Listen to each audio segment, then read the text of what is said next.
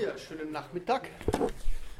Wir haben heute Vormittag schon weitergemacht, äh, vor allem ein bisschen mit Fichte und dessen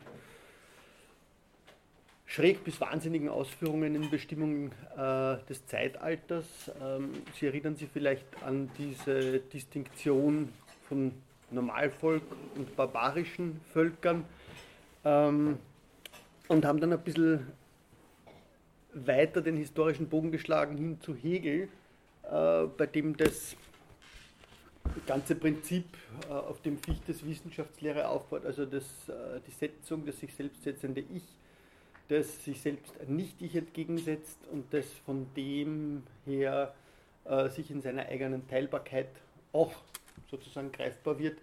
Ähm, das wird bei Fichte reflektiert in dieser Notwendigkeit, dass das Normalvolk auf die barbarischen Völker zurückkommt, auch wenn es von denen nichts mehr zu befürchten hat.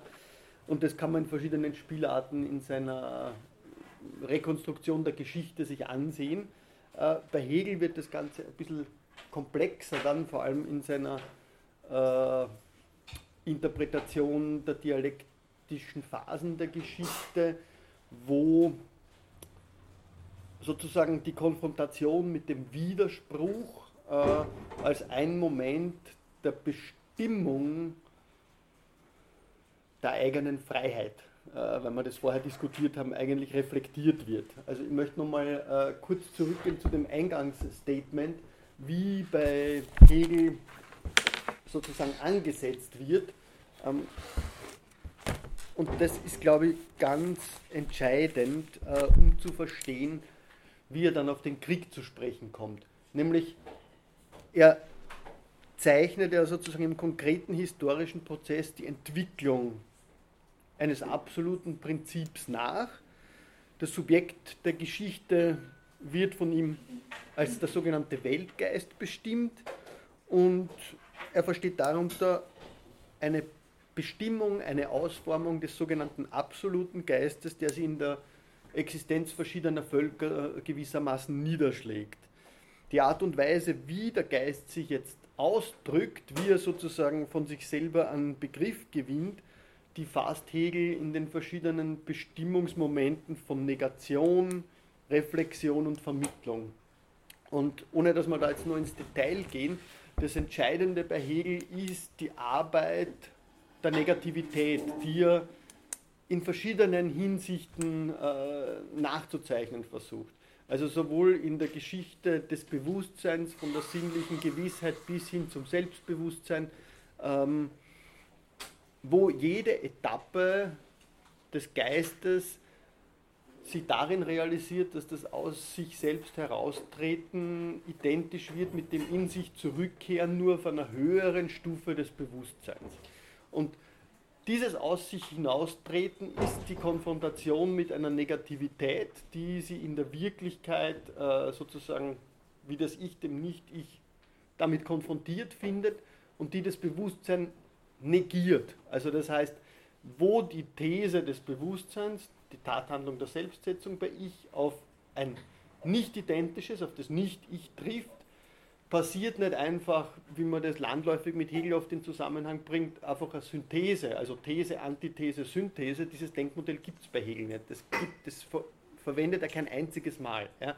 Sondern der entscheidende Punkt ist, dass die Negation, These, Antithese, dass die Negation dann immer ihrerseits nur mal negiert wird. Das heißt, wir haben immer mit einer Negation der Negation zu, äh, zu operieren und diese Negation der Negation hat immer auch ein bewahrendes Moment. Also die Negation der Negation vermittelt etwas, hebt etwas auf und da gibt es drei, diese dreifältige Bedeutung des Terminus Aufhebung bei Hegel, die eben im Sinne von tollere, konservare und elevare bedeutet negieren, bewahren und höher heben.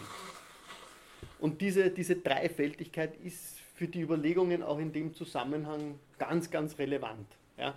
Ähm, Sie finden einiges dann zu Hegel da drinnen. Wir haben das am Vormittag eben schon jetzt einiges gemacht. Ich würde gern ein paar Motive noch kurz erwähnen, ähm, für die, die am Vormittag nicht da waren. Nämlich einerseits, Sie erinnern sich an die Auseinandersetzung mit der Fortschrittsidee, mit dem Pazifismus der Aufklärung, wo die Gewalt und vor allem der Krieg als was Irrationales, äh, vor allem von der französischen Aufklärung, vorgestellt wurden, dass sie on the long run durch die Entwicklung im Zeichen des Fortschritts sozusagen von selbst ad acta legen, legen würde. Äh, für Hegel ist es so, er ist wohl der, der bekannteste Kritiker dieses Fortschrittsbegriffs, der sich rein auf einer positiven Akkumulation, das heißt also quantitative das Fortschrittsmodell verstehen lässt. Er meint, ähm, Sie können es nachlesen, das Fortschreiten in diesem Sinne hat überhaupt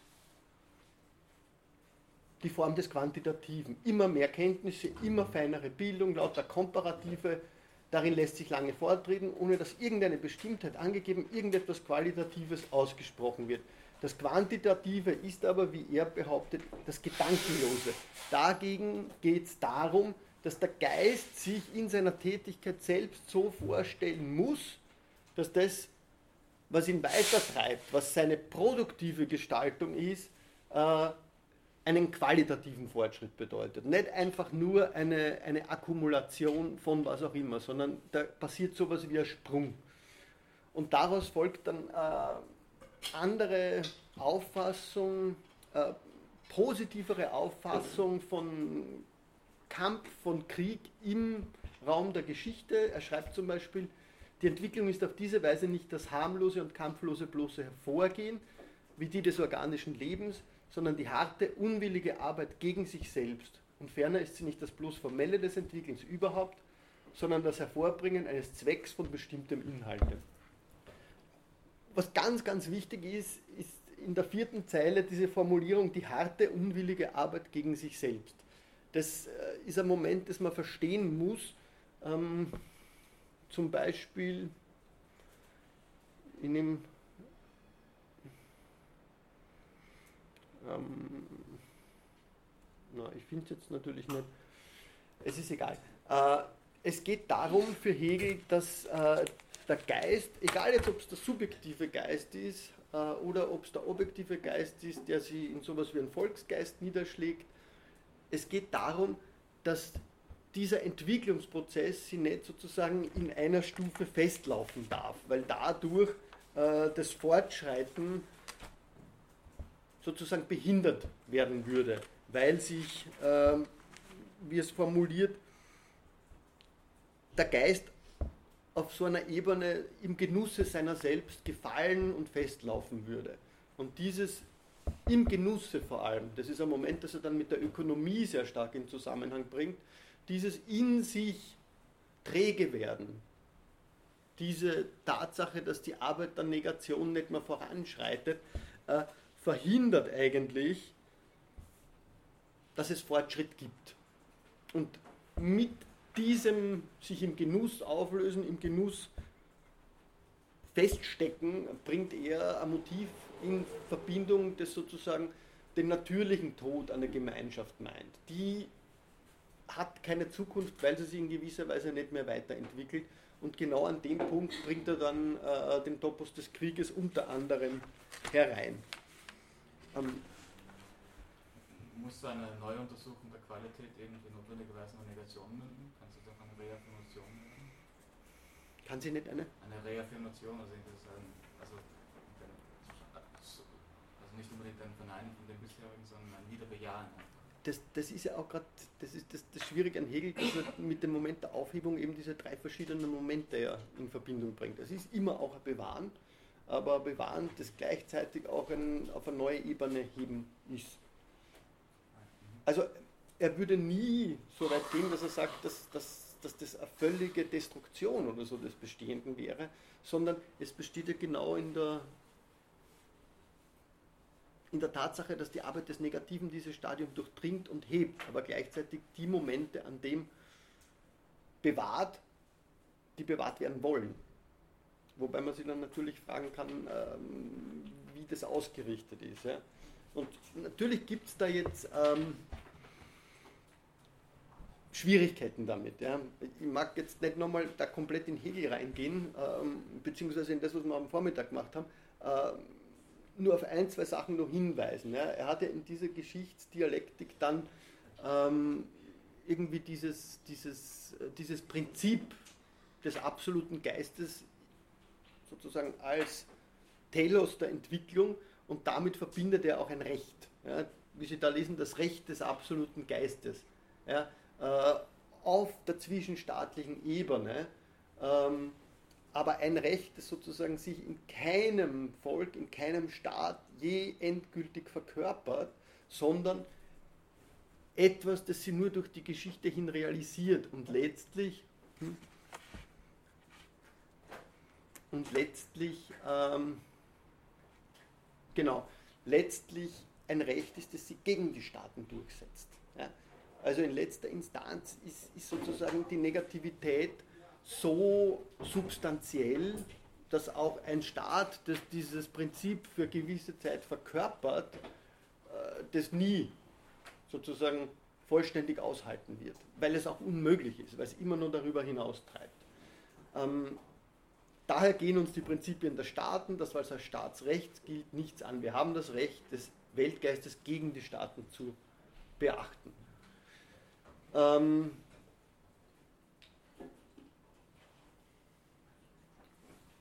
vielleicht auch noch in der Formulierung, weil es da sehr schön greifbar wird, was damit auf dem Spiel steht. Wenn er, wenn er schreibt, in das Verhältnis der Staaten gegeneinander, weil sie darin als Besondere sind. Also sie können nur sozusagen in dieser Konfrontation miteinander zu einer höheren Wahrheit gelangen, fällt das höchst bewegte Spiel der inneren Besonderheit, der Leidenschaften, Interesse, Zwecke, der Talente und Tugenden, der Gewalt, des Unrechts und der Laster wie der äußeren Zufälligkeit in den größten Dimensionen der Erscheinung, ein Spiel, worin das sittliche Ganze selbst, die Selbstständigkeit des Staats der Zufälligkeit ausgesetzt wird. Und das Entscheidende ist natürlich, dass der Staat, äh, also, also eine Form der Verkörperung des absoluten Geistes, diese Zufälligkeit überwinden will. Also ich kann nicht zufällig bleiben, sondern ich muss mir an mir selbst wesentlich werden. Bewusstsein strebt sozusagen auf der Ebene des Individuellen immer danach, sich selbst durchsichtig zu werden, zur Ebene des Selbstbewusstseins zu gelangen. Das versucht er auf der Ebene genauso zu machen, äh, nur mit einer ganz gravierenden Konsequenz nämlich. Äh, wir haben diese Volksgeister, die immer um ihre Besonderheit ringen, äh, worin sie ihr Selbstbewusstsein finden und ihre Schicksale und Taten, schreibt er, in ihrem Verhältnisse zueinander sind die erscheinende Dialektik der Endlichkeit dieser Geister. Diese Geister sind endlich. Ja? Also dort, wo sie was in einem Volksgeist verkörpert, haben wir es mit einer konkreten, endlichen Gestalt des Geistes zu tun. Endlichkeit dieser Geister, aus welcher der allgemeine Geist, der Geist der Welt, als unbeschränkt ebenso sich hervorbringt, als er es ist, der sein Recht an ihnen in der Weltgeschichte als dem Weltgerichte ausübt. Also die Weltgeschichte als Weltgericht ist der Ort, wo dieses, der ist sozusagen à la Weber, dieses stahlharte Gehäuse der geschichtlichen Entwicklung, worin die einzelnen Staaten, die einzelnen Volksgeister sozusagen in ihre Wahrheit kommen. Ähm, und sie kommen wie zu dieser Wahrheit? Zu dieser Wahrheit, die sozusagen beständ, ihr beständiges sich auf Spiel setzen sein muss ihr niemals in irgendeiner Phase der Entwicklung äh, sich bescheiden können, zur Ruhe kommen können ist. Ja? Äh,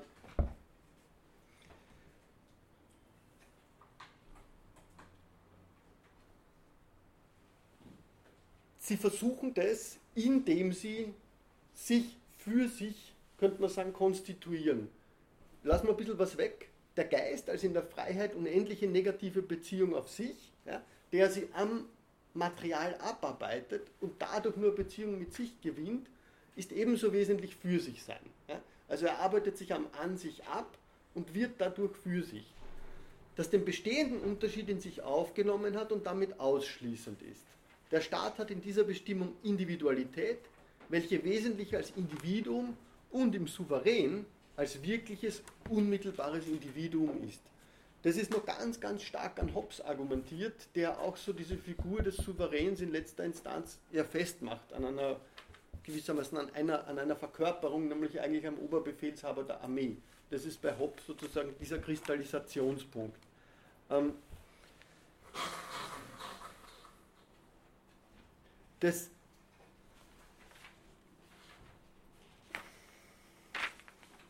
Moment. So, jetzt habe ich wieder. Ähm, der Staat ist also mit Bezug auf sich selbst von Negativität sozusagen durchtränkt. Ja, er fällt nicht mit sich zusammen, sondern er ist nur in dieser permanenten Bewegung, überhaupt zu denken. Hegel formuliert es dann so, dass er sagt, diese negative Beziehung des Staates auf sich als Beziehung eines anderen auf ein anderes und als ob das Negative ein äußerliches wäre. Die Existenz dieser negativen Beziehung hat darum die Gestalt eines Geschehens und der Verwicklung mit zufälligen Begebenheiten, die von außen kommen. Also, ohne dass man da jetzt Hegel völlig durchschauen muss, was irgendwie eh nicht so ganz geht, könnte man sagen, es schaut sehr, sehr ähnlich aus wie bei Fichte, wo die Konfrontation des Ich mit dem Nicht-Ich das Entscheidende ist. Nur, es wird bei Hegel stärker sozusagen in die Genese des eigenen hinein zurückreflektiert. Ja.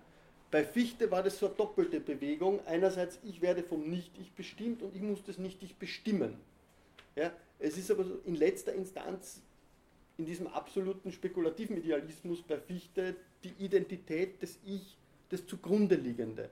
Bei Hegel hingegen wird das in die Dynamik des Werdens sozusagen projiziert. Ich muss mich in der Beziehung auf das andere selbst als ein anderes überwinden. Ja? Ich muss immer diesen Kampf in gewisser Weise als einen Kampf auch in mir, mit mir selbst konzeptuell sozusagen durchdringen. Also sie ist sein eigenes höchstes Moment.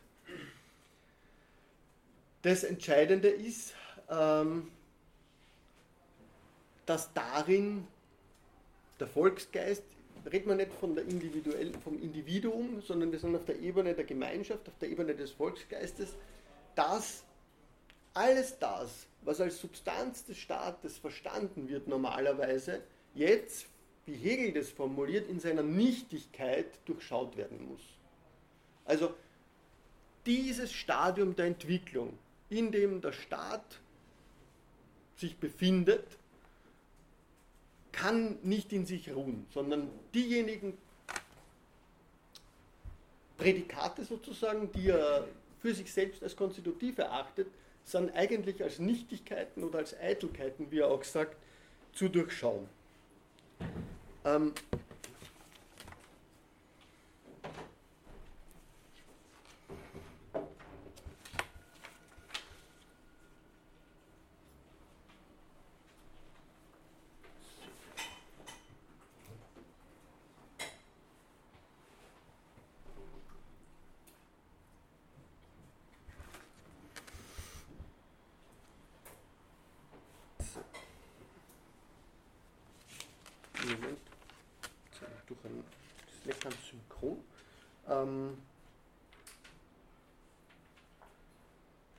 ja. Ich habe eine Frage, ich habe nicht ganz verstanden, das Weltgericht, das ist jetzt so eine Art historisches Ding, oder das ist so eine abstrakte Historiker, die das als anschaut quasi, oder ist es einfach das Schicksal? Halt es, ist, nicht die Position des Historikers. Ja? Nein, es ist in gewisser Weise die Wahrheit, die sie in der Geschichte realisiert. Ja? Also ähm, für Hegel kann es in gewisser Weise auch diese Position des Historikers, der sie ans Ende der Geschichte stellen würde, nicht geben, sondern die Wahrheit der Geschichte realisiert sie nur in ihrem Fortgang. Im Nachhinein quasi. Natürlich, ja. Also wir haben auf der einen Seite eine Geschichtsteleologie, aber wir haben nicht die Möglichkeit, dass wir die Teleologie sozusagen außen überholen könnten. Ja. Aber und das, äh, ich meine, Weltgeschichte als Weltgericht, das hat natürlich, das, das, das hat diesen Anruch, äh, diesen Anruch, dass man, dass man da irgendeine Position hätte. Ja? Ähm, den gibt es aber nicht. Ja? Es, das ist ja der Punkt, und deswegen mag ich jetzt kurz auf diese Völkerrechtsdiskussion kommen, wieso er gegenüber Kant so kritisch ist.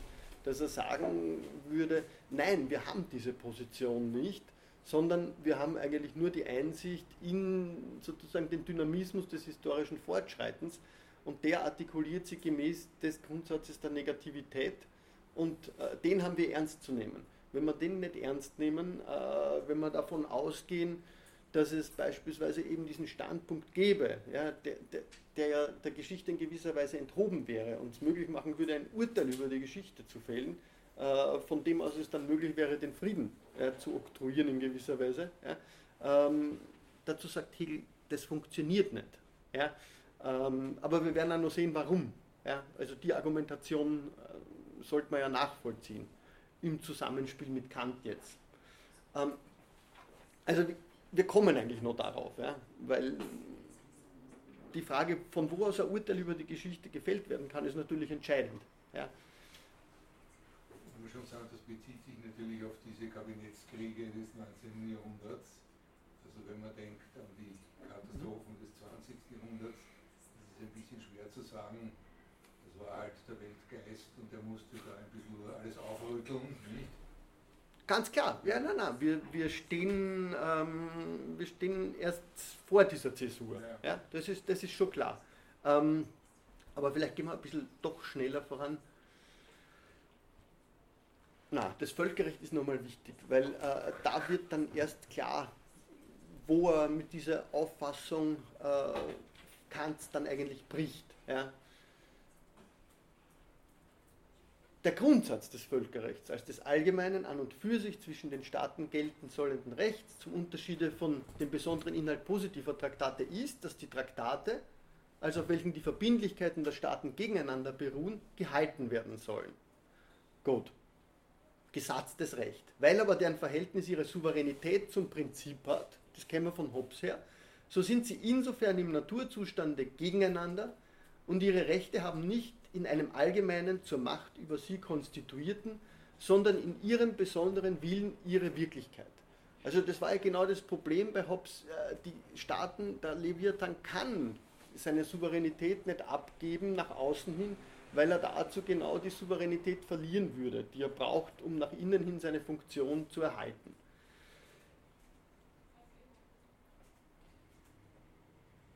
Jene allgemeine Bestimmung bleibt daher beim Sollen.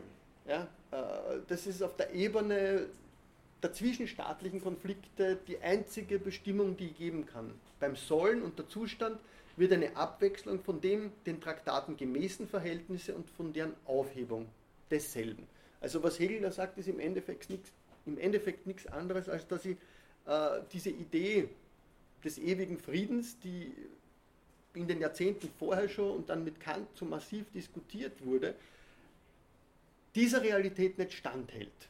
Die Frage wird dann sein, warum eigentlich? Nur weil die Souveränität, wie sie aus dem Naturzustand entwächst, ja, sie logisch nicht teilen lässt. Das wäre die Argumentation hier. Aber die Konsequenz, die er zieht, ist relevant. Nämlich, schaut wiederum aus wie bei Hobbes, der Streit der Staaten kann deswegen, insofern die besonderen Willen keine Übereinkunft finden, nur durch Krieg entschieden werden. Interessant ist, was er dann noch dazu setzt. Ja? Äh, wie, wie, wie stellt er sich den Staat vor? Der, der kommt da fast als eine Person daher. Welche Verletzungen aber deren in ihrem weit umfassenden Bereich und bei den vielseitigen Beziehungen durch ihre Angehörigen leicht und in Menge vorkommen können, als bestimmter Bruch der Traktate oder Verletzung der Anerkennung und Ehre anzusehen sein, bleibt ein an sich Unbestimmbares, indem ein Staat seine Unendlichkeit und Ehre in jede seiner Einzelheiten legen kann und umso mehr zu dieser Reizbarkeit geneigt ist, je mehr eine kräftige Individualität durch lange innere Ruhe dazu getrieben wird, sich einen Stoff der Tätigkeit nach außen zu suchen und zu schaffen. Vor allem das Letzte bringt wieder, wieder dieses, dieses Motiv rein, also ich meine, der, der Terminus Reizbarkeit. Ja. Äh, wir haben also Staaten, von denen er hier ausgeht, kräftige Individualitäten, schreibt er, die ihnen Stadium langer innerer Ruhe verharren. Also wir, wir haben schon äh, ja, nach, nach Staatenzerfallskriegen, da kann man natürlich jetzt ähm, an, an die lange Geschichte des 17. und angehenden 18. Jahrhunderts denken, wir haben diese Individualitäten, äh, die aber gleichzeitig immer aufgrund dieser inneren Ruhe nach außen hin aktiv werden. Ja? Also das hatten wir implizit bei Hobbes schon, wo das ja sogar produktiv gewendet wurde und finden es bei Hegel wieder.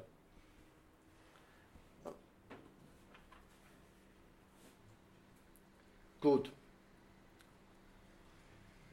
Der Staat wird von ihm näher gefasst. Ja? Also der, wie soll man sagen, ähm,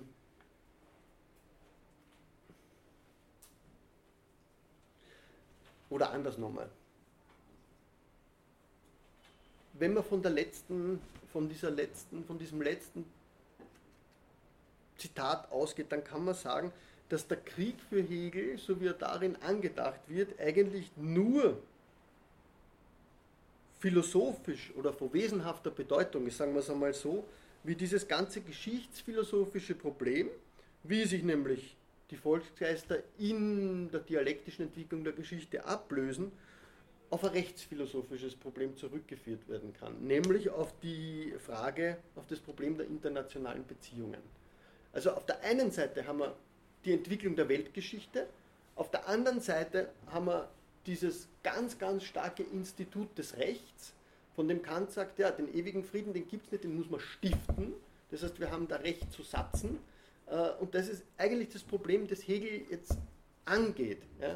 Wenn, er, wenn er sich überlegt, wie kann ich auf der Ebene des Rechts das, was auf der Ebene der Geschichte notwendigerweise aus dem Ruder zu laufen scheint, einfangen.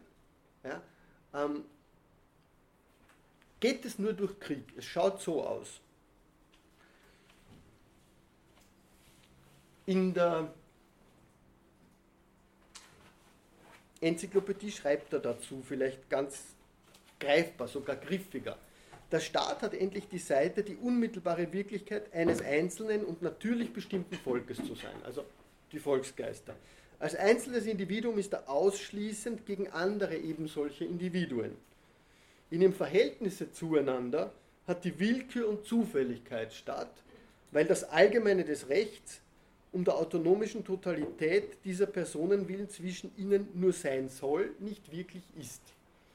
Wie wir vorher gehört haben, also da besteht nur das Sollen. Ja, und gleichzeitig faktisch ist es so, dass es die permanente Abwechslung gibt zwischen dem Halten der Traktate und dem Überschreiten. Diese Unabhängigkeit, das ist die Konklusion, macht den Streit zwischen ihnen zu einem Verhältnis der Gewalt, einem Zustand des Krieges, für welchen der allgemeine Stand sich zu den besonderen Zwecke der Erhaltung der Selbstständigkeit des Staates gegen andere zum Stande der Tapferkeit bestimmt. Okay, da kommen natürlich jetzt die Tugenden rein, die müssen wir auch nochmal reflektieren. Äh, entscheidend ist, es ist ein Verhältnis der Gewalt, ein Zustand des Krieges. Diese Verhältnisbestimmung jetzt, die verwendet er genau, um das, was Kant als den ewigen Frieden vorgeschlagen hat, kritisch zu diskutieren. Äh, bevor wir uns da reinwagen, ich meine, natürlich kann man sich fragen, wieso muss man überhaupt davon ausgehen, dass die Volksgeister einander gegenseitig ablösen, dass der Prozess einer solchen Ablösung nur im Medium der Gewalt, ja, im Zustand des Krieges, im Verhältnis der Gewalt stattfinden kann. Man könnte fragen,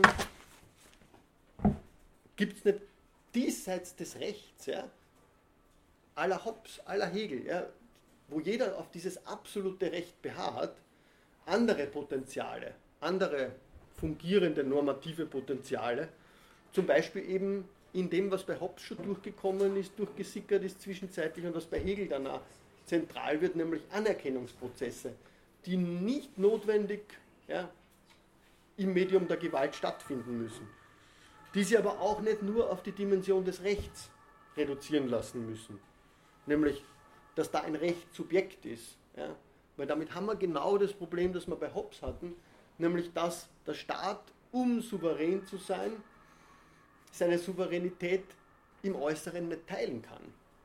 Das ist ja das Hobbsche Dilemma genau gewesen. Er kann, er kann das nicht abgeben, weil er dadurch in gewisser Weise die Bodypolitik zerfallen lassen würde. Kant ist da vielleicht, und wechseln wir ein bisschen zu ihm über, Kant ist da schon sensibler gewesen, wenn er nämlich einmal von einem Gefühl spricht, von einem Gefühl für die Verletzung des anderen, nämlich ähm, im ewigen Frieden, im dritten Definitivartikel. Ähm, man kann sagen, das verweist so ein bisschen auf diesen, diesen oft von mir genannten Topos eines Bandes der Teilung, die die Ebene des Rechtlichen, wo sozusagen nur eine Kodifizierung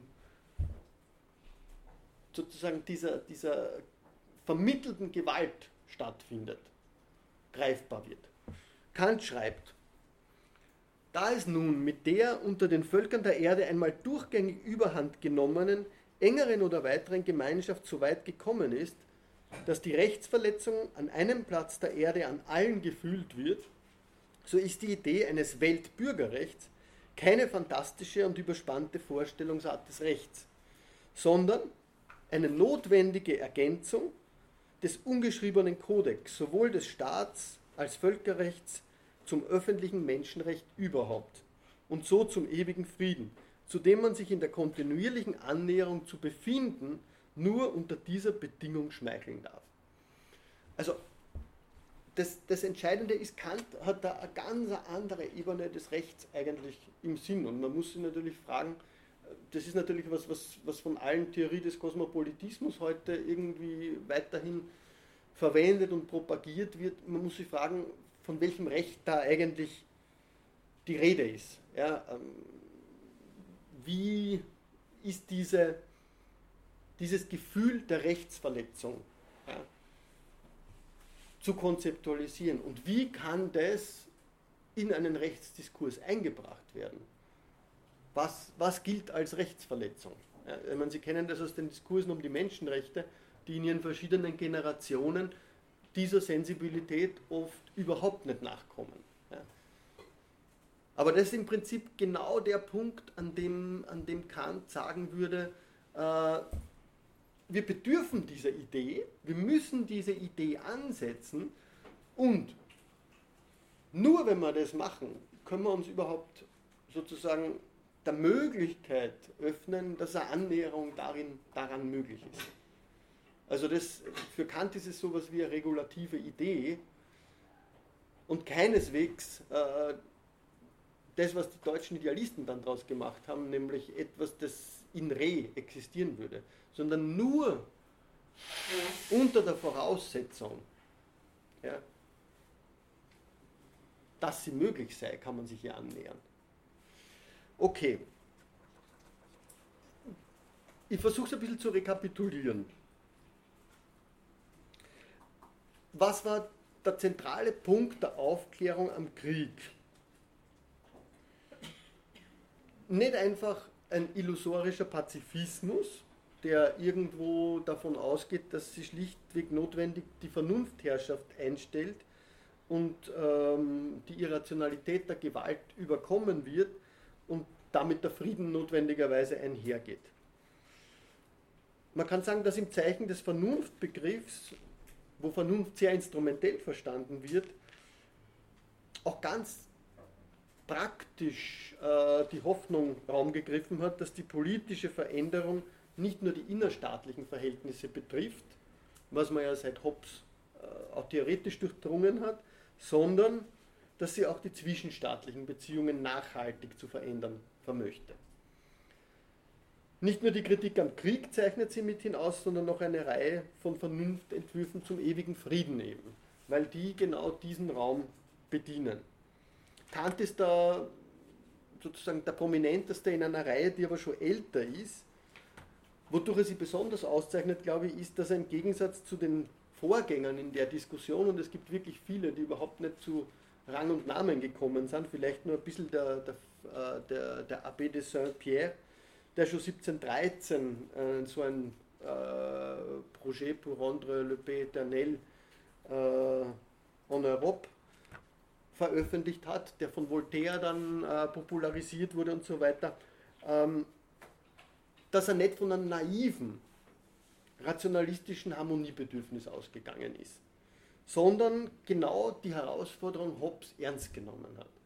Also das nicht einfach als eine Utopie hingestellt hat, von einem Harmoniebedürfnis ausgeht, sondern Hobbes Herausforderung ganz, ganz zentral aufgegriffen hat. Das heißt, es geht ihm darum, das Vertragsmodell, das von Hobbes und dann von Rousseau entwickelt oder weiterentwickelt wurde, auf die Ebene des Zwischenstaatlichen anzuwenden, was Hobbes eben für nicht gangbar erachtet hatte, weil der Naturzustand zwischen Staaten ähm, durchaus nützlich war, weil es die Souveränität untergräbt etc. Schauen wir vielleicht kurz jetzt in die Idee des ewigen Friedens ein bisschen rein, damit wir besser verstehen, wie Kant äh, sie von Hobbes absetzen kann, was er, was er da eigentlich im Sinn hat. Der erste Grundsatz oder Definitivartikel lautet bekanntlich, die bürgerliche Verfassung in jedem Staate soll republikanisch sein.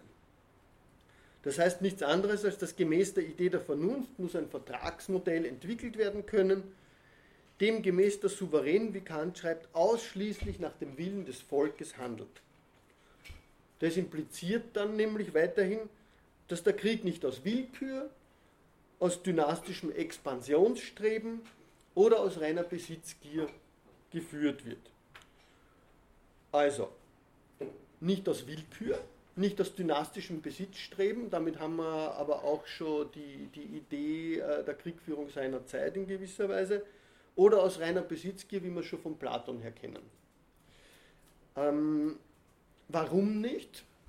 Kant behauptet, dass die Völker sehr wohl um das Leiden wissen, das der Krieg mit sich bringt. Denn er argumentiert, wenn die Beistimmung der Staatsbürger dazu erfordert wird, um zu beschließen, ob Krieg sein solle oder nicht, so ist, argumentiert er, nichts natürlicher, als dass sie, da sie alle Drangsale des Krieges über sich selbst beschließen müssten, als das sind, selbst zu fechten, die Kosten des Krieges aus ihrer eigenen Habe herzugeben, die Verwüstung, die er hinter sich lässt, kümmerlich zu verbessern, zum Übermaße des Übels endlich noch eine den Frieden selbst verbitternde, nie wegen nahe immer neuer Kriege zu tilgende Schuldenlast selbst zu übernehmen, sie sich sehr bedenken, das ist die Konsequenz, sie sich sehr bedenken werden, ein so schlimmes Spiel anzufangen.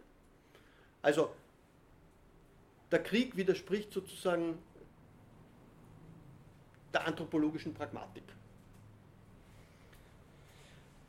Die Forderung daraus, die er ableitet, wäre der zweite Artikel, nämlich das Völkerrecht, schreibt er dann, soll auf einem Föderalismus, Föderalismus freier Staaten gegründet sein. Das meint jetzt, kann man natürlich sofort mutmaßen, eine dem, der bürgerlichen Verfassung, wie wir sie kennen, analoge Konzeption, die den Mitgliedern gleiche Rechte verbürgt. Der entscheidende Unterschied ist, dass es laut Kant sich um einen Völkerbund handeln soll, nicht um einen Völkerstaat. Ich glaube, der Unterschied ist jetzt klar, damit wird genau dieser Hobbschen ähm, Aporie der Souveränität eigentlich der Boden entzogen. Ein Völkerstaat ist unmöglich, da die Souveränität der Einzelstaaten unterlaufen würde und er ist auch nicht wünschenswert, das ist natürlich auch nur ein Punkt, wie wir oft gehört haben, da den Antagonismus oder den im Antagonismus angelegten Fortschritt selbst verhindern würde. Ein Fortschritt, der zwar für Kant nicht aus dem Krieg selbst, wohl aber aus der Angst davor sie letztlich speist. Die Deduktion dieser Idee liest sie wie folgt. Da die Art, wie Staaten ihr Recht verfolgen, nie wie bei einem äußeren Gerichtshofe der Prozess, sondern nur der Krieg sein kann, durch diesen aber und seinen günstigen Ausschlag, den Sieg, das Recht nicht entschieden wird, und durch den Friedensvertrag zwar wohl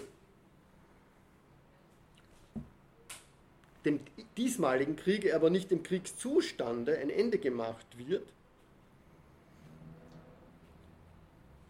den man auch nicht geradezu für ungerecht erklären kann, weil in diesem Zustande jeder in seiner eigenen Sache Richter ist, also nochmal das Hobbsche Argument, gleichwohl aber von Staaten nach dem Völkerrecht nicht eben das gelten kann, was Menschen im gesetzlosen Zustande nach dem Naturrecht gilt, aus diesem Zustande herausgehen zu sollen, wie der Hobbes, das ist ein Naturgesetz, weil sie als Staaten innerlich schon eine rechtliche Verfassung eben haben und also dem Zwange anderer, sie nach ihrem Rechtsbegriffen unter eine erweiterte gesetzliche Verfassung zu bringen, entwachsen sind, indessen aber, indessen doch die Vernunft vom Throne der höchsten moralisch gesetzgebenden Gewalt herab den Krieg als Rechtsgang schlechterdings verdammt. den Friedenszustand dagegen zur unmittelbaren Pflicht macht, welcher doch ohne einen Vertrag der Völker unter sich nicht gestiftet oder gesichert werden kann. So muss es, das ist die Schlussfolgerung, die er zieht, also, ganz, ganz lang ist ein Satz, so muss doch ein Bund besonderer Art sozusagen angenommen werden können, den man den Friedensbund nennen kann, der vom Friedensvertrag darin unterschieden sein würde, dass dieser bloß einen Krieg, jeder aber alle Kriege auf immer zu endigen suchte. Was, was bedenkt Kant mit, mit dieser Argumentation? Ich glaube, er bedenkt mit, und das ist genau der Unterschied zu allen vorhergehenden äh, Friedensentwürfen des ganzen 18. Jahrhunderts, er bedenkt genau den problematischen Charakter des ewigen Friedens mit. Und zwar hinsichtlich sowohl seiner Institutionen einerseits, als auch hinsichtlich seiner politischen Realisierbarkeit. Problematischer Charakter des ewigen Friedens, das ist eine Wendung, die Kant selber für einen Unterabschnitt im ewigen Frieden verwendet. Was ist das Problematische daran? Dass ein Volk sagt, es soll unter uns kein Krieg sein, denn wir wollen uns in einen Staat formieren, das ist uns selbst eine oberste gesetzgebende, regierende und richtende Gewalt setzen, die unsere Streitigkeiten friedlich ausgleicht, das lässt sich verstehen. Wenn aber dieser Staat sagt, nächster Schritt, es soll kein Krieg zwischen mir und anderen Staaten sein, obgleich ich keine oberste gesetzgebende Gewalt erkenne, die mir mein und der ich ihr Recht sichere, so ist es gar nicht zu verstehen, worauf ich dann das Vertrauen zu meinem Rechte gründen soll, wolle, wenn es nicht das Surrogat des bürgerlichen Gesellschaftsbundes, nämlich der freie Föderalismus ist, den die Vernunft mit dem Begriffe des Völkerrechts notwendig verbinden muss, wenn überall etwas dabei zu denken übrig bleiben soll. Den Begriff des Völkerrechts also, was versteht er darunter genauer? als eines Rechts zum Kriege. Der Begriff des Völkerrechts als ein Recht zum Kriege. Das mutet zunächst einmal sehr eigenartig an.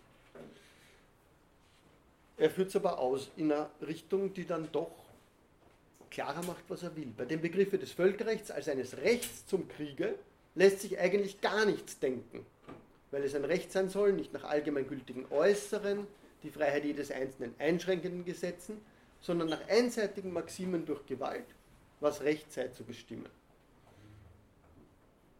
Lässt sich eigentlich gar nichts denken, es müsste denn darunter verstanden werden, also im Gegenzug. Dass Menschen, die so gesinnet sind, ganz recht geschieht, wenn sie sich untereinander aufreiben und also den ewigen Frieden in dem weiten Grabe finden, das alle Gräuel der Gewalttätigkeit samt ihren Urhebern bedeckt. Also das ist natürlich die negative Vision des ewigen Friedens. Es ist genau ähm, der Friedhof, ja, den er da sozusagen imaginiert. Aber das ist für Kant nicht der einzige Ausweg. Vielmehr, für Staaten im Verhältnis untereinander kann es nach der Vernunft keine andere Art geben,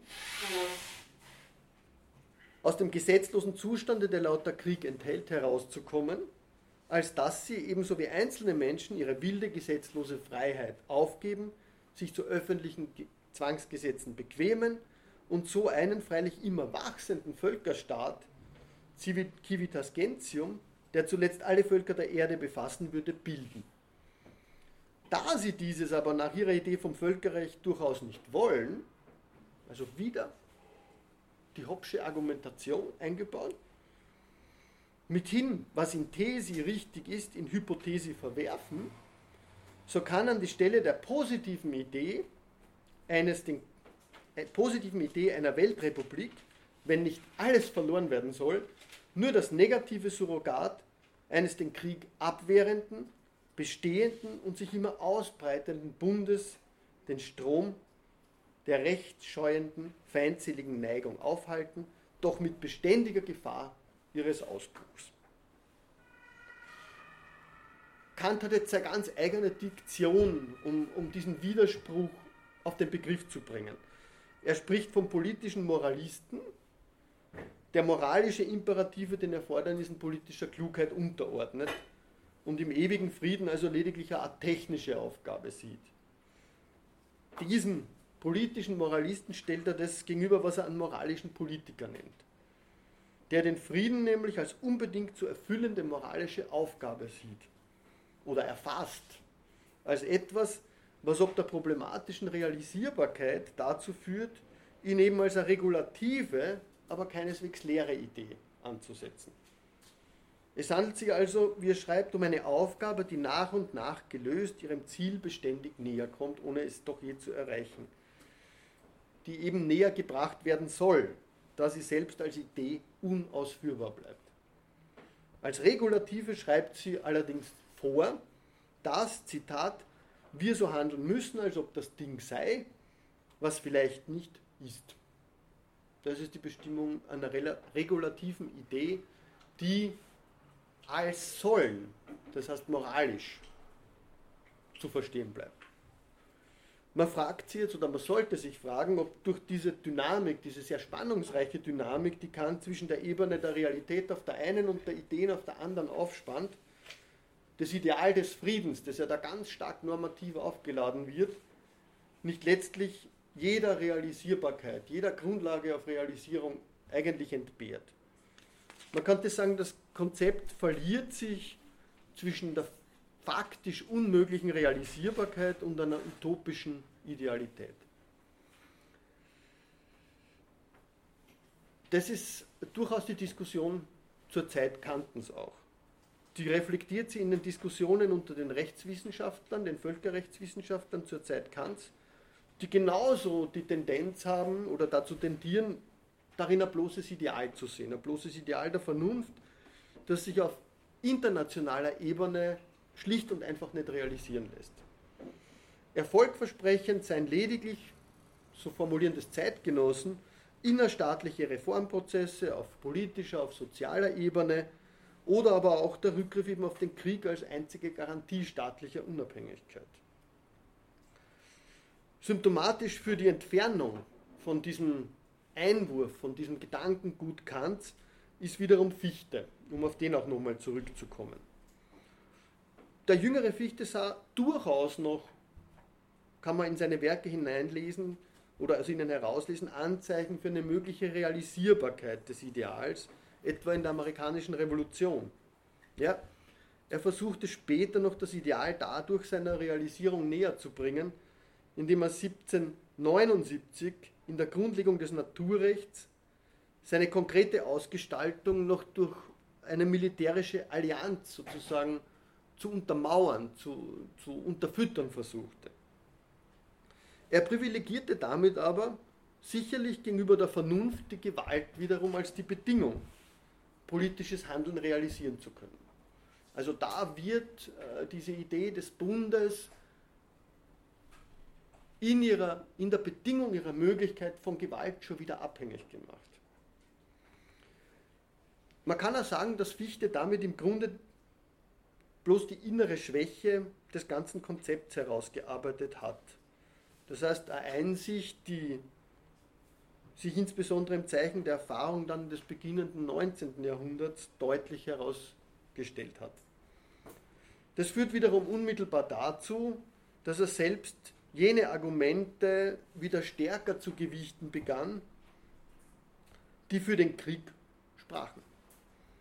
Die von uns schon ein bisschen immerhin gestreiften Grundzüge des gegenwärtigen Zeitalters sind da natürlich, sprechen da natürlich Bände, weil Fichte dort ja die geschichtsphilosophisch so zentrale Rolle des Konflikts in Form des Krieges reflektiert hat. Die Aufgabe der Staaten besteht schlicht darin, so kann man die vielleicht äh, resümieren, diese Vorlesungen, ihre Autonomie militärisch zu verteidigen und dadurch die Kultur, deren Träger der Staat ist oder als deren Träger er sich wähnt, zu schützen. Später dann in einem Aufsatz über Machiavelli, dessen Realismus er auf politischer Ebene gutiert und unterstreicht, gesteht Fichte sogar, wie er schreibt, Zitat, das fehlende rechtliche Moment in den internationalen Beziehungen ganz explizit ein Das besagt aber nichts anderes eigentlich, als dass der politische Machiavellismus letztlich die einzige Form der Außenpolitik ist, die Erfolg verspricht. Die Realisierbarkeit der kantischen Idee, dieser regulativen Idee, ist damit aber in ganz, ganz weite Ferne gerückt wiederum. Sie ist eher normatives Ideal, denn, denn konkrete politische Aufgabe, die Fichte dann zur realpolitischen Losung führt, Zitat, habe ich nicht da, jeder Staat hüte sich und wehre sich bis auf den letzten Blutstropfen, denn er weiß nicht, was an seine Erhaltung geknüpft sein kann. Also weiter weg von diesem regulativen Ideal kann man eigentlich nicht mehr. Vielleicht sollte man sie noch vergegenwärtigen, worin traditionell diese Idee einer zwischenstaatlichen Friedensordnung eigentlich ihre Grundlage gefunden hat. Natürlich äh, ist es die Tradition des Naturrechts, äh, die da zu frequentieren ist. Diesbezüglich muss man aber zwei äh, Traditionen, sage ich mal, unterscheiden oder zwei Formen. Zum einen diejenige, die die Existenz einer natürlich gegebenen juristischen Ordnung zwischen den Staaten unterstellt Dafür stehen Leute wie Wolf, Pufendorf, aber auch die ganze französische Aufklärung. Und andererseits dann die Tradition, die das Naturrecht auf das Vernunftrecht gründet, das heißt Kant und Fichte vor allem. Jene, die Hobbes aufgreifend die analoge Entwicklung einer Friedensordnung als Möglichkeit annahmen, wiewohl sie von Natur aus eben fehlt. Werden jetzt aber die Grundlagen des Naturrechts fraglich, so wird auch das äh, Prinzip, im Prinzip auch das Projekt des ewigen Friedens von Natur aus grundlegend fraglich. Die Erschütterung dieser Grundlagen, die eintritt, wenn das Recht als kontingentes, das heißt als kulturell relatives historisches Produkt durchschaut wird, ereignet sich philosophisch am wirkmächtigsten eben bei Hegel. Seine Einwände gegen eine naturrechtliche Begründung internationalen Rechts lauten ungefähr wie folgt. Zum einen ist das Recht nicht naturgegeben, sondern Resultat der Tätigkeit des Geistes. Daraus folgt aber drittens, dass in der Natur keinerlei rechtliches Fundament des Friedens gefunden werden kann. Das kann man bei Hegel äh, sehr, sehr schön nachlesen.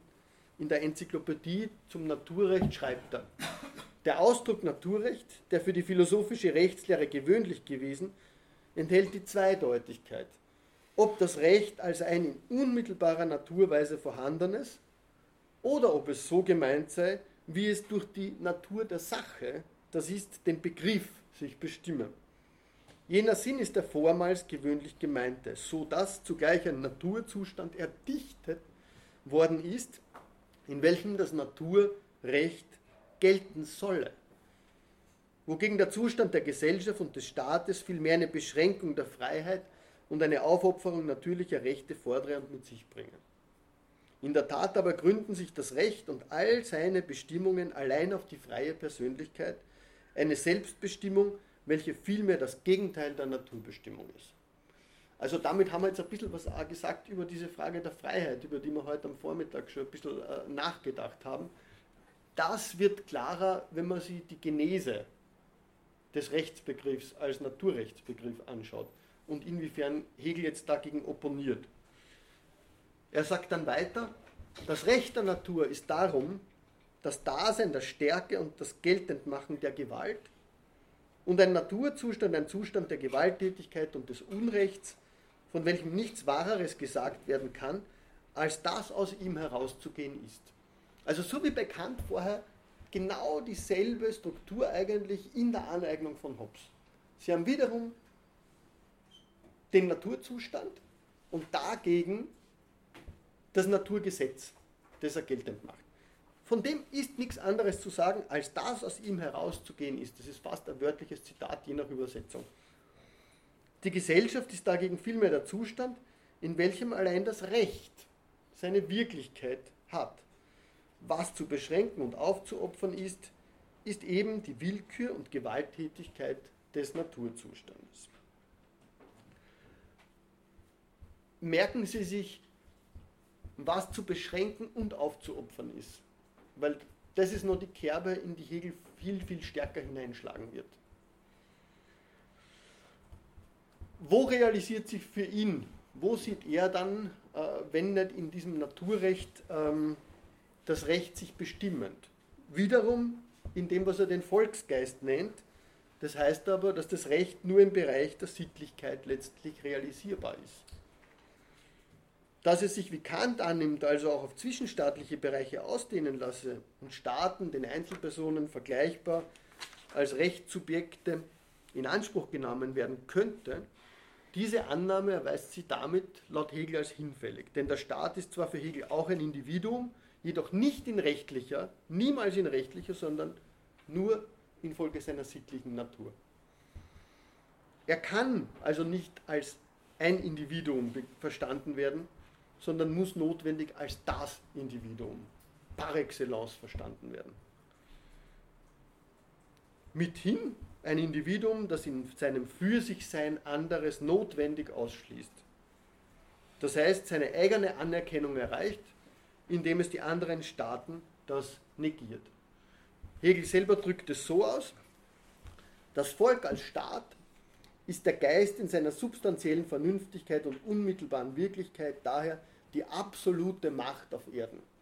Ein Staat ist folglich gegen den anderen in souveräner Selbstständigkeit. Als solcher für den anderen zu sein, das ist von ihm anerkannt zu sein, ist seine erste absolute Berechtigung. Aber woher, kann man dann fragen, woher bezieht er dieses Faktum anerkannt zu sein?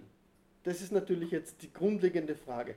Als solcher für den anderen zu sein, das ist von ihm anerkannt zu sein, ist seine erste absolute Berechtigung.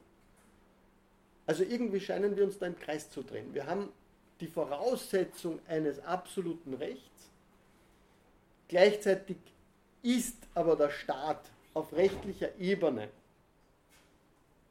sozusagen nicht begründbar, sondern nur auf sittlicher Ebene. Das heißt, als etwas, das jeglicher rechtlicher Bestimmung sich sozusagen entziehen kann. Aufgrund der Notwendigkeit, sich sittlich mit sich selbst zu identifizieren, aber sich nicht in dieses Korsett des Rechts drängen zu lassen daraus kann eigentlich, wenn man das so liest, äh, nur der Krieg als das natürliche Verhältnis der Staaten untereinander wieder resultieren.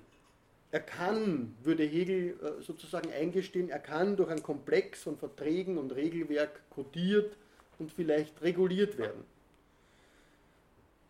Den Staaten bleibt aber in letzter Instanz immer, und das ist wie gesagt dieses Hobbsche Erbe, immer die souveräne Entscheidung, dieses Regelwerk zu halten oder zu brechen den Krieg, Entschuldigung, zu brechen. Der Krieg angesichts widerstreitender Interpretationen ist für Hegel also, wie schon gesagt, das einzige Instrument zur Lösung dieser Fragen.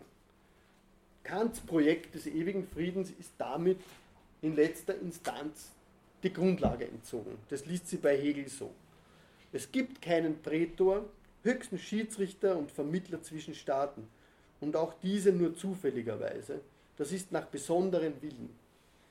Die kantische Vorstellung eines ewigen Friedens durch einen Staatenbund, welcher jeden Streit schlichtete und als eine von jedem einzelnen Staate anerkannte Macht jede Misshelligkeit beilegte und damit die Entscheidung durch Krieg unmöglich machte, setzt die Einstimmung der Staaten voraus, welche auf moralischen, religiösen oder welchen Gründen und Rücksichtigen überhaupt immer auf besonderen souveränen Willen beruhte und dadurch mit Zufälligkeit behaftet bliebe. Also noch einmal, wenn die Sittlichkeit, wenn die Sittlichkeit den Staat auszeichnet und nicht das Recht, das heißt, wenn er umgreifendes Recht, das das Verhältnis der Staaten untereinander regulieren würde, unmöglich ist eigentlich für Hegel, so heißt es allerdings nicht, dass die Staaten deshalb permanent in so einem naturzuständigen Krieg aller gegen alle stehen müssen. Die Rede von Anerkennung weist Hegel einen anderen Weg.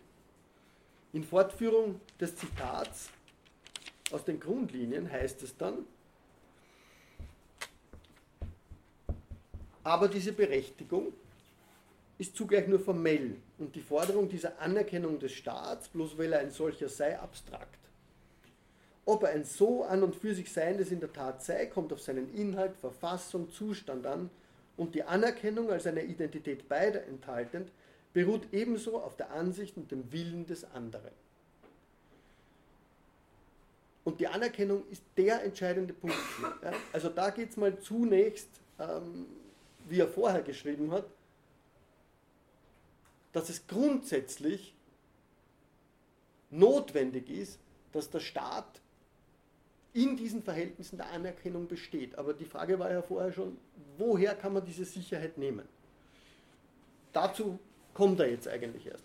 So wenig der Einzelne eine wirkliche Person ist ohne Relation zu anderen Personen, das war genau diese These des Kampfes um Anerkennung, so wenig ist der Staat ein wirkliches Individuum ohne Verhältnis zu anderen Staaten.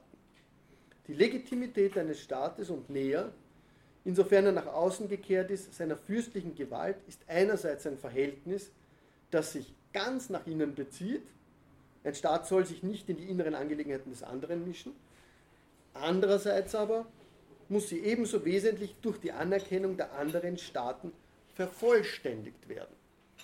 Also, wir sehen also da wieder, dass diese Identität, die sie durch diese Innerlichkeit, hat es vorher geheißen, bestimmt, keineswegs ein vollständiges Bild dieser Totalität äh, bietet, sondern es bleibt notwendigerweise zu vervollständigen.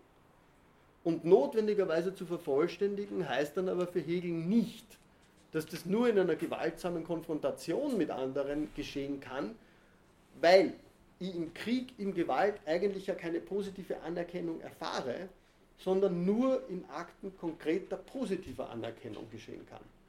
Also die Gewalt, Sartre hat das mal sehr schön für die Gewalt zwischen Menschen gezeigt, es ist sozusagen äh, Zwang zur Anerkennung bringt keine Anerkennung mit sich. Ich kann dem anderen meinen Willen aufoktroyieren, das heißt, ich bekomme meinen Willen, aber das bedeutet nicht, dass ich vom anderen anerkannt wäre. Weil Anerkennung bleibt im Grunde natürlich ein freier Akt und kann nicht anders verstanden werden. Also der Begriff der Anerkennung und dieser, diese Theorie des Kampfes um Anerkennung soll bei Hegel offenbar der Möglichkeit Ausdruck verleihen, dass sich die Staaten gegenseitig zumindest förmlich und offiziell begegnen, wenn auch ein rechtlich bindendes Verhältnis zwischen ihnen nie realisiert werden kann. Dieser Topos Anerkennung, der Kampf um Anerkennung ist in Hegels Werk vielfach präsent, mehr oder minder explizit.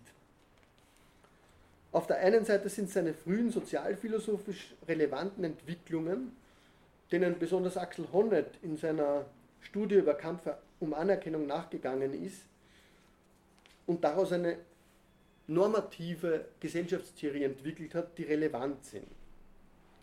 Für unseren Zusammenhang würde ich sagen, ist es nicht so sehr dieser auf der Ebene der Sittlichkeit im Staat stattfindende Kampf um Anerkennung, sondern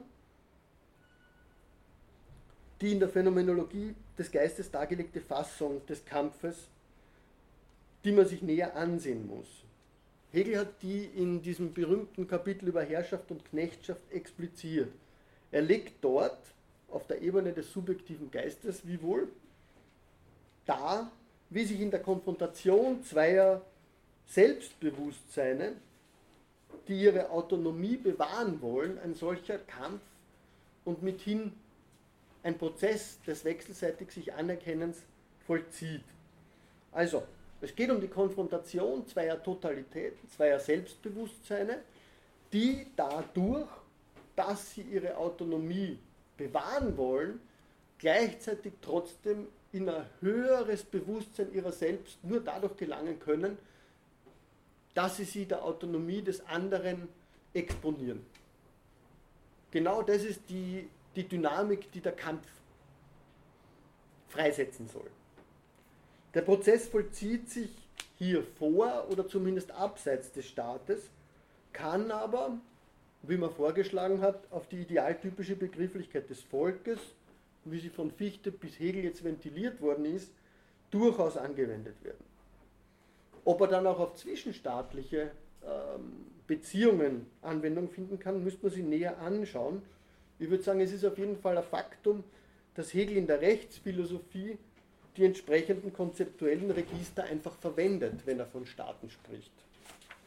Entscheidend an der Theorie ist weiterhin, dass die Anerkennung oder das Ringen um Anerkennung sich eben als Kampf entfaltet.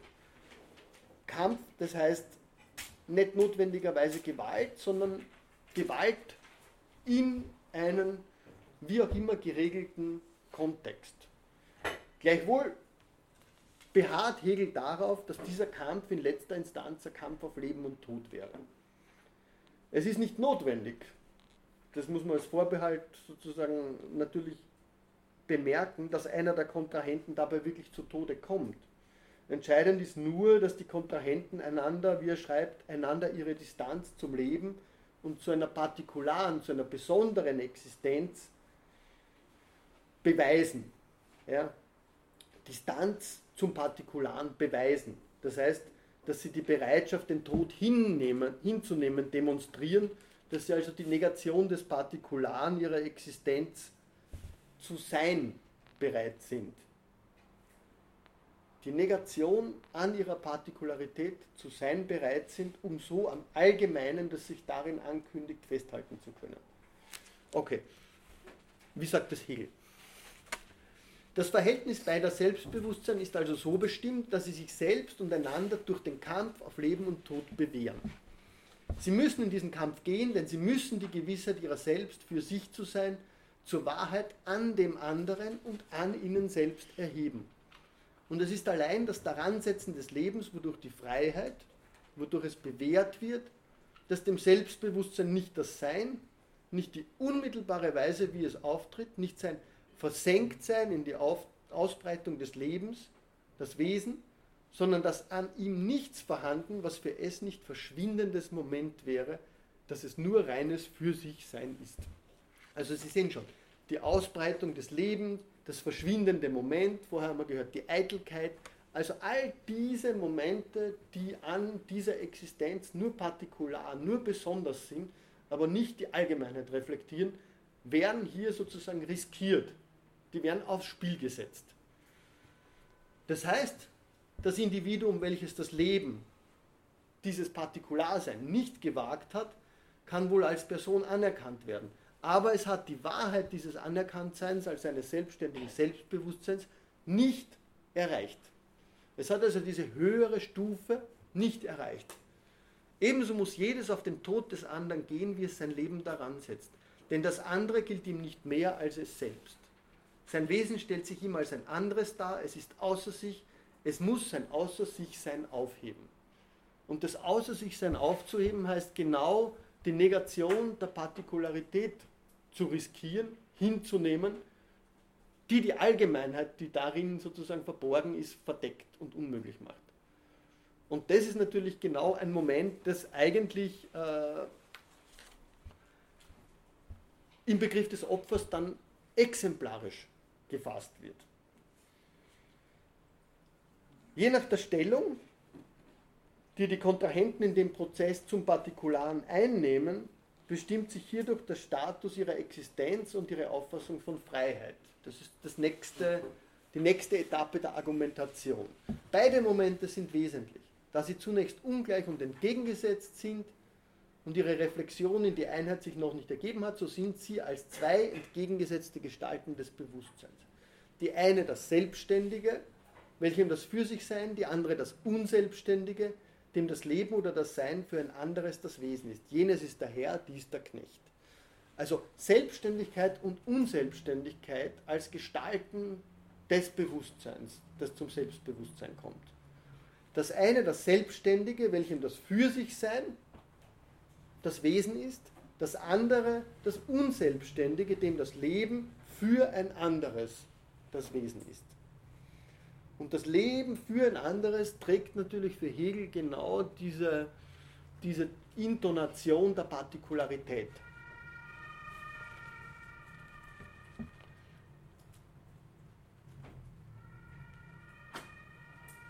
Entscheidend aber ist für Hegel dann, dass die natürlich nur genau durch diese gedoppelte Struktur in letzter Instanz sozusagen zueinander kommen. Das heißt, wenn der Kampf währt, wenn der Kampf fortschreitet, solange einer den anderen zwingt, ebenso in Distanz zum bloßen Leben zu treten, bringt die Forderung nach Anerkennung, die ich an den anderen stelle, die Anerkennung des anderen mit sich. In Hegels Worten, die Bewegung ist also schlechthin die gedoppelte beider Selbstbewusstseine. Jedes sieht das andere dasselbe tun, was es tut. Jedes tut selbst, was es an das andere fordert. Und tut darum, was es tut, auch nur insofern, als das andere dasselbe tut. Das einseitige Tun wäre unnütz, weil was geschehen soll, nur durch beide zustande kommen kann. Also den letzten Satz einfach festhalten, es kann nur durch beide zustande kommen. Und das ist natürlich für so eine, eine Dynamik wie diejenige von Konflikt oder Gewalt ganz, ganz entscheidend. Oder noch klarer, jedes ist dem anderen die Mitte, durch welche jedes sich mit sich selbst vermittelt und zusammenschließt. Und jedes sich und dem anderen unmittelbares, für sich seiendes Wesen, welches zugleich nur durch diese Vermittlung so für sich ist. Und die Konklusion wäre, sie anerkennen sich als gegenseitig sich anerkennend. Das wäre sozusagen dieser Horizont einer, einer der äußerste Horizont einer Versöhnbarkeit, einer grundsätzlichen Versöhnbarkeit, die durch wechselseitige Anerkennung realisiert ist. Ähm, das ist natürlich nur als Prozess möglich. Das heißt, der Kampf um Anerkennung wird immer neue Facetten an jenen Wesen sozusagen entdecken müssen und zur Vermittlung bringen müssen. Anerkennung ist nicht ein Kampf, der ein für alle Mal irgendwo abgeschlossen ist, sondern der permanent zu führen ist. Sei es jetzt dadurch, dass mehr Eingang finden können in diesen Kampf oder sei es, dass mehr Rechte beispielsweise gewährt werden. Okay, bitte.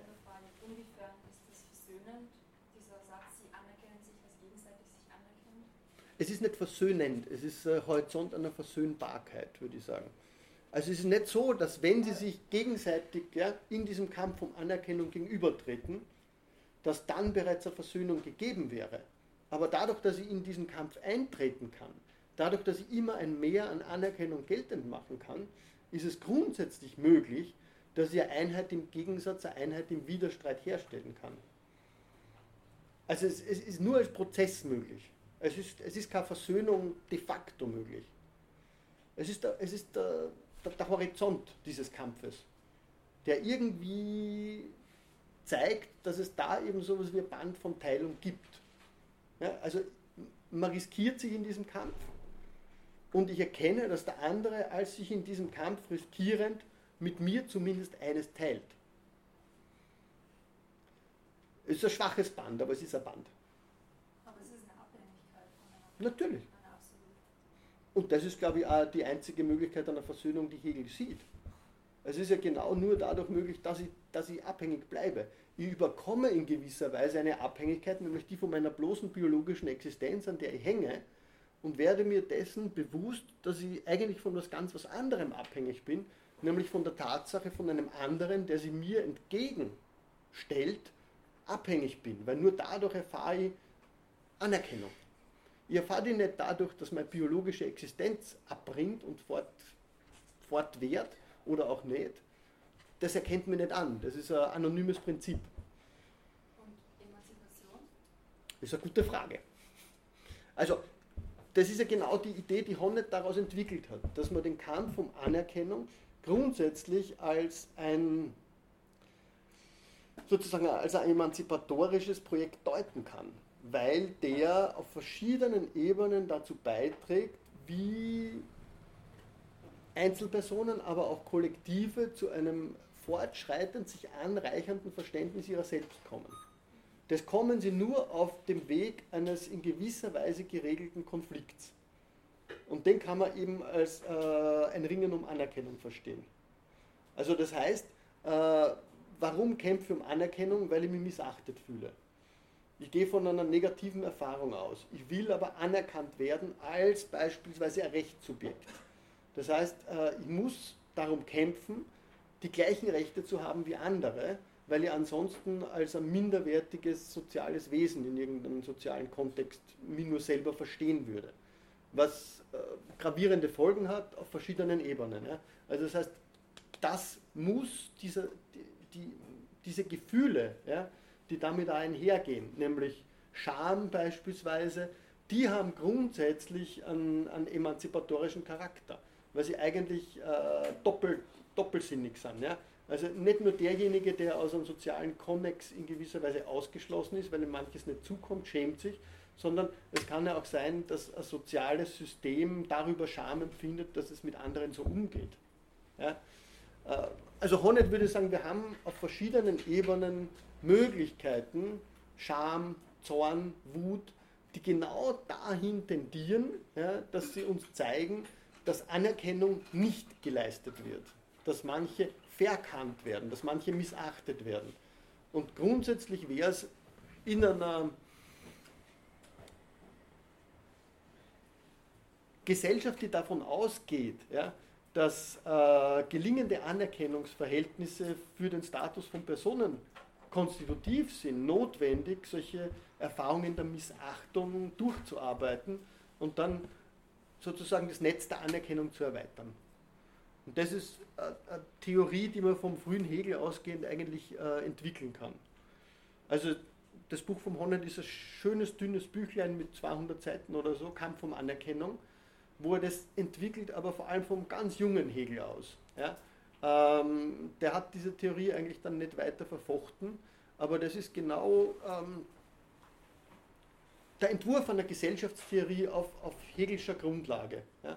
der davon ausgeht, dass Anerkennung was ist, was nur wechselseitig möglich ist. Also ich kann Anerkennung nicht erzwingen. Das wäre keine Anerkennung mehr, sondern äh, durch Zwang hergestelltes Zustimmung oder sowas. Ja? Aber keinerlei Anerkennung. Anerkennung impliziert immer für Hegel eine gewisse Wechselseitigkeit. Und sozusagen die reziprok weiter auszubauen, wäre genau das emanzipative Potenzial einer solchen Gesellschaftstheorie, die man am Leitfaden der Anerkennung oder des Kampfes um Anerkennung entwickeln kann. Die Frage ist dann natürlich, okay, wann schlagt Kampf um in, in was anderes? Ja?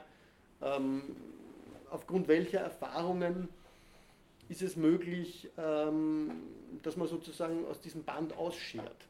Ja? Was ist mit Verachtung?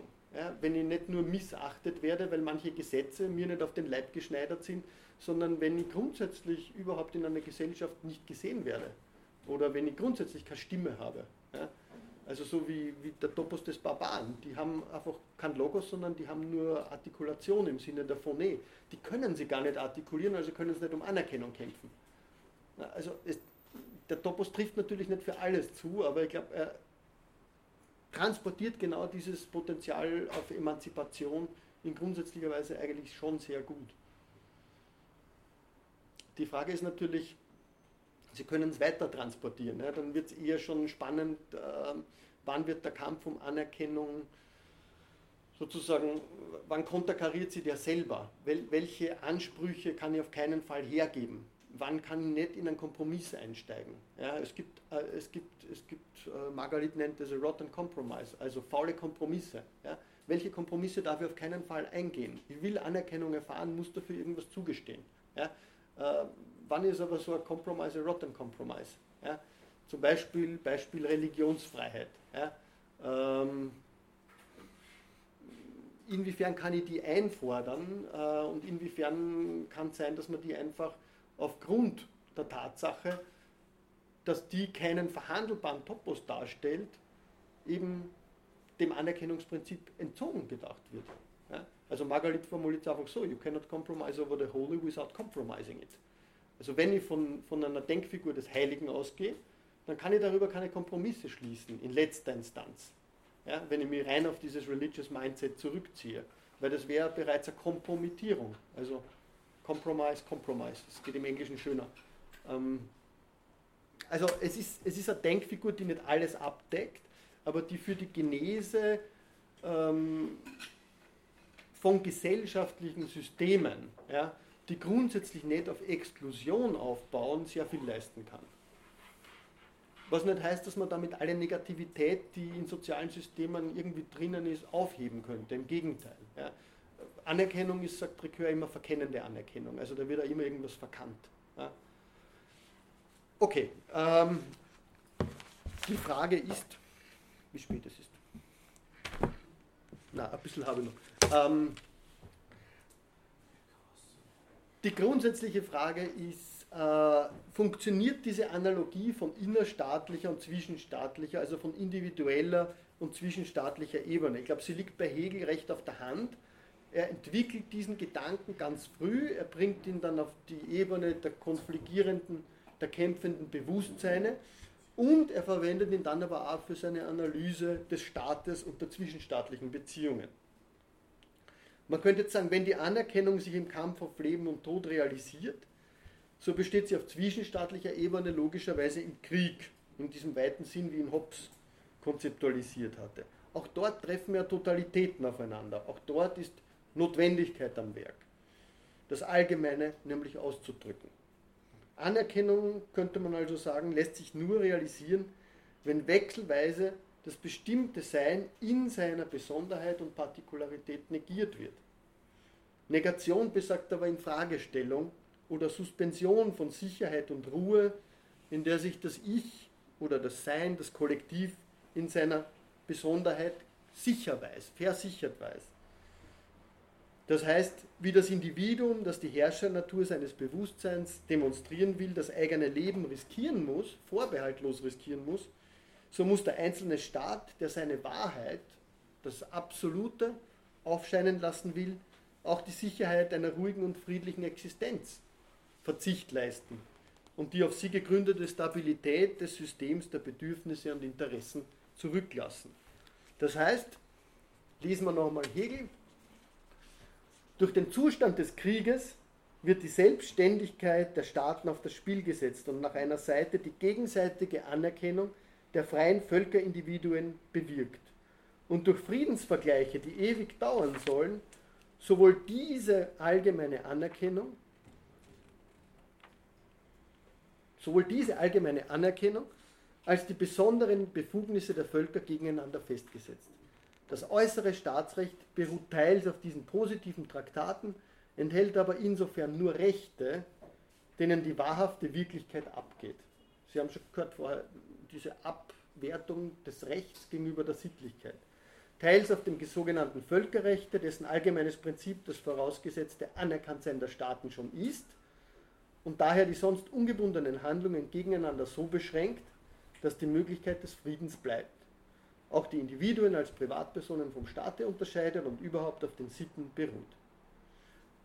Gleichzeitig bringt der Krieg jetzt aber nicht nur wechselseitige Anerkennung hervor, sondern im Krieg sieht Hegel diese Anerkennung eigentlich schon zentral am Werk. Und das ist jetzt ein ähnlicher Widerspruch, äh, wie man schon mit dem Fortschrittsgedanken hatten. Darin, dass die Staaten sich als solche gegenseitig anerkennen, bleibt auch im Kriege dem Zustand der Rechtlosigkeit, der Gewalt und Zufälligkeit ein Band, in welchem sie an und für sich seiend füreinander gelten, so dass im Kriege selbst der Krieg als ein vorübergehen sollendes bestimmt ist. Also er hat Kant zwar abgewiesen, aber er versucht dann doch durch seine eigene Denkfigur sozusagen ein Fünklein Frieden in der Logik des Krieges zu bewahren. Er enthält damit die völkerrechtliche Bestimmung, dass in ihm die Möglichkeit des Friedens erhalten, somit zum Beispiel die Gesandten respektiert, Hobbes, und überhaupt, dass er nicht gegen die inneren Institutionen und das friedliche Familien- und Privatleben, nicht gegen die Privatpersonen geführt werde. Platon, Hobbes. Oder abstrakter? Nein.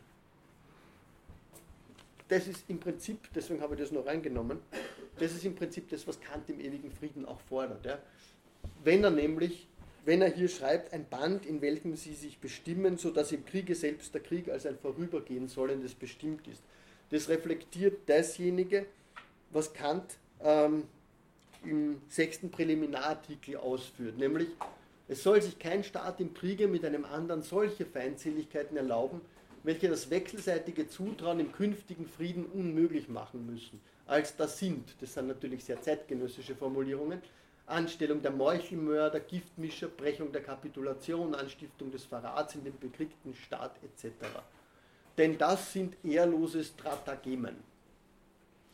Denn irgendein Vertrauen auf die Denkungsart des Feindes, Sie erinnern sich an Kants äh, Forderung nach einer erweiterten Denkungsart, muss mitten im Kriege noch übrig bleiben, weil sonst auch kein Friede abgeschlossen werden könnte und die Feindseligkeit in einen Ausrottungskrieg ausschlagen würde, da der Krieg doch nur das traurige Notmittel im Naturzustande ist, durch Gewalt sein Recht zu behaupten, wo keiner von beiden Teilen für einen ungerechten Feind erklärt werden kann, sondern der Ausschlag desselben entscheidet, auf wessen Seite das Recht ist. Zwischen Staaten aber sich kein Bestrafungskrieg denken lässt, woraus denn folgt, dass ein Ausrottungskrieg, wo die Vertilgung beide Teile zugleich und mit dieser auch alles Rechts treffen kann, den ewigen Frieden nur auf eben dem großen Kirchhofe der Menschengattung stattfinden lassen würde. Also, wenn Sie jetzt nochmal zurückgehen zu Hegel, wo er am Ende hinkommt, nämlich dass im Krieg selbst der Krieg als ein Vorübergehen sein sollen, das müsste das eigentlich wahrscheinlich heißen, bestimmt ist, und dann bekannt darüber lesen, wie er das noch an eine bestimmte Kultur eigentlich anknüpft, an eine Kultur der Ehre, das sind ehrlose Stratagemen, dann sehen Sie, dass Hegel eigentlich versucht, aus der Entwicklung des Phänomens, aus dem Krieg selber heraus, dieselbe Argumentation eigentlich zu fahren. Aber nicht mit Bezug auf irgendwas Partikulares, was an die Kultur, wie bei Kant, hier angedockt wird. Und das ist eigentlich das sehr Spannende, das uns Kant, beziehungsweise dann eigentlich in Fortschreitung, ähm, zu denken gibt. Was sehr, sehr spannend wird und damit möchte ich eigentlich schließen und darauf möchte ich das nächste Mal dann jetzt eingehen, nämlich auf, die, auf diesen letzten Schwerpunkt, äh, sozusagen auf die Transformation der Kriege im 20. Jahrhundert mit Bezug ähm, ja, auf das, was man Weltkriege genannt hat und dann auf die neuen Kriege. Da liegt ja offensichtlich nochmal was ganz was anderes vor, eine ganz andere Entwicklungslogik und eine ganz andere Auffassung des Krieges. Ähm, das Wichtige ist, ähm, dass in dieser sozusagen geistesgeschichtlichen Entwicklungslandschaft, die mit einer Kritik an der Aufklärung, an diesem Hinstellen des Krieges als schlechthin Irrationalem, dass sie da in relativ kurzer Zeit was völlig anderes eigentlich heraus äh, hat. Nämlich, äh, dass Mori formuliert es sehr schön, dass der traditionelle Gegensatz von Krieg und Zivilisation, von Krieg und Glückseligkeit im deutschen Sprachgebrauch umgewandt wurde und dass man dem Krieg jetzt eine bildende, wirklich eine bildende Funktion zuspricht. Äh, er wird zum unentbehrlichen Mittel der moralischen und bürgerlichen Bildung der Menschen. Und das ist natürlich äh, ich würde mal auf der einen Seite sagen, ein starkes Stück, aber andererseits aus dieser Kritik an der Glückseligkeit, die im französischen Kontext so stark gemacht wurde, im Deutschen aber mehr auf die Innerlichkeit rekurriert wird, ganz, ganz wichtig zu verstehen. Ähm ich beginne vielleicht das nächste Mal nur mit, diesen, mit den zwei ganz, ganz klaren Statements, die Sie bei Kant und Hegel finden. Die kann man wirklich auf zwei Zitate zurück äh, reflektieren nämlich da, wo es um die Gesundheit der Völker geht, wo es eben um diese zivilisierende, um diese auf, aufwirbelnde, um diese dynamische, quasi um diese existenzielle Formkraft des Krieges geht, die bei ihm und auch bei Kant an mehreren Stellen an die appelliert wird. Ja, das ist das, was die Trägheit, was, wie Sie lesen, ähm, die Indifferenz der Völker gegen das Festwerden ihrer endlichen Bestimmtheiten durchbricht. Wo also sowas wie ein Genius des Krieges schon zum Vorschein kommt, wo der Krieg auch damit zu tun hat, dass damit das Subjekt des Krieges sich eigentlich erst neu findet oder erfindet. Ja? Wo eigentlich so ein Begriff wie Volk erst seine performative Wahrheit findet. Ja?